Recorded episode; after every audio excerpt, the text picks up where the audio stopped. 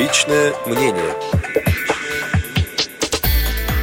24 февраля заместитель председателя правительства Ольга Голодец выступила в Госдуме в рамках правительственного часа. В ходе доклада были затронуты вопросы, связанные с демографией, здравоохранением, образованием, ситуацией на рынке труда и пенсионным обеспечением. Комментирует депутат Государственной Думы Российской Федерации, вице-президент ВОЗ Олег Смолин.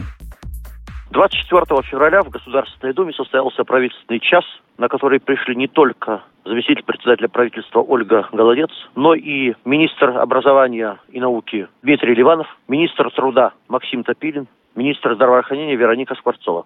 Положение в социальной сфере в стране тяжелое, это мы все прекрасно понимаем. Но я бы не сказал, что получилась бурная дискуссия. Дискуссия не была бурной, потому что Ольга Голодец, в общем, демонстрировала стремление как-то решать социальные вопросы, что называется, несмотря на усилия Минфина делать наоборот.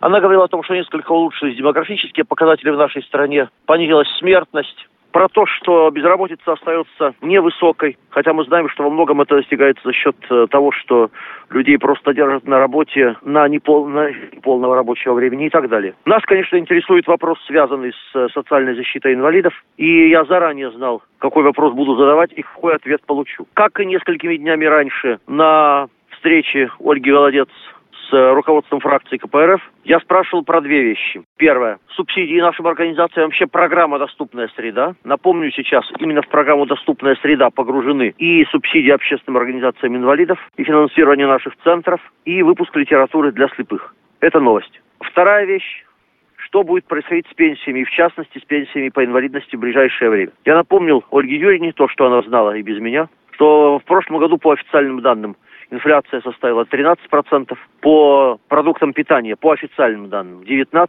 а по многим продуктам питания 30% и более. Чем э, беднее человек, в частности человек с инвалидностью, тем выше для него росли цены, тем быстрее для него росли цены.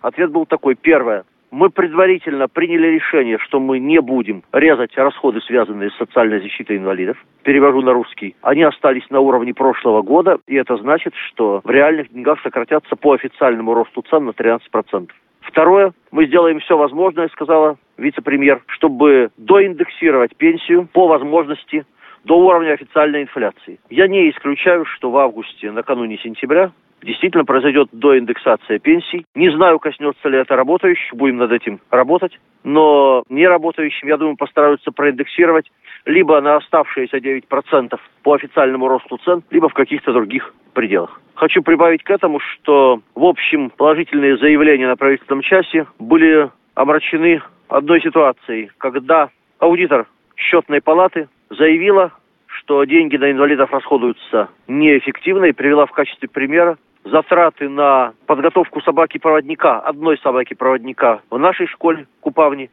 которые составляют более миллиона двухсот тысяч рублей, и в какой-то некоммерческой частной организации, где они более чем в четыре раза меньше. Не было возможности еще раз выступать. Будем пытаться объяснить счетной палате, в чем проблема. Проблема заключается в том, что в прошлом году в Купавне строили щенятник, и, соответственно, цена стройки легла на цену подготовки одной собаки неприятная, но не смертельная ситуация. Я думаю, что будем пытаться разгребать ее. В целом же, повторю, мы, в общем, заручились поддержкой социального блока в правительстве в том, что касается сохранения наших программ и стремления хоть как-то проиндексировать пенсии по инвалидности. Некоторые темы доклада заместителя председателя правительства Ольги Голодец, прозвучавшего 24 февраля в рамках правительственного часа, комментировал депутат Государственной Думы, вице-президент ВОЗ Олег Смолин.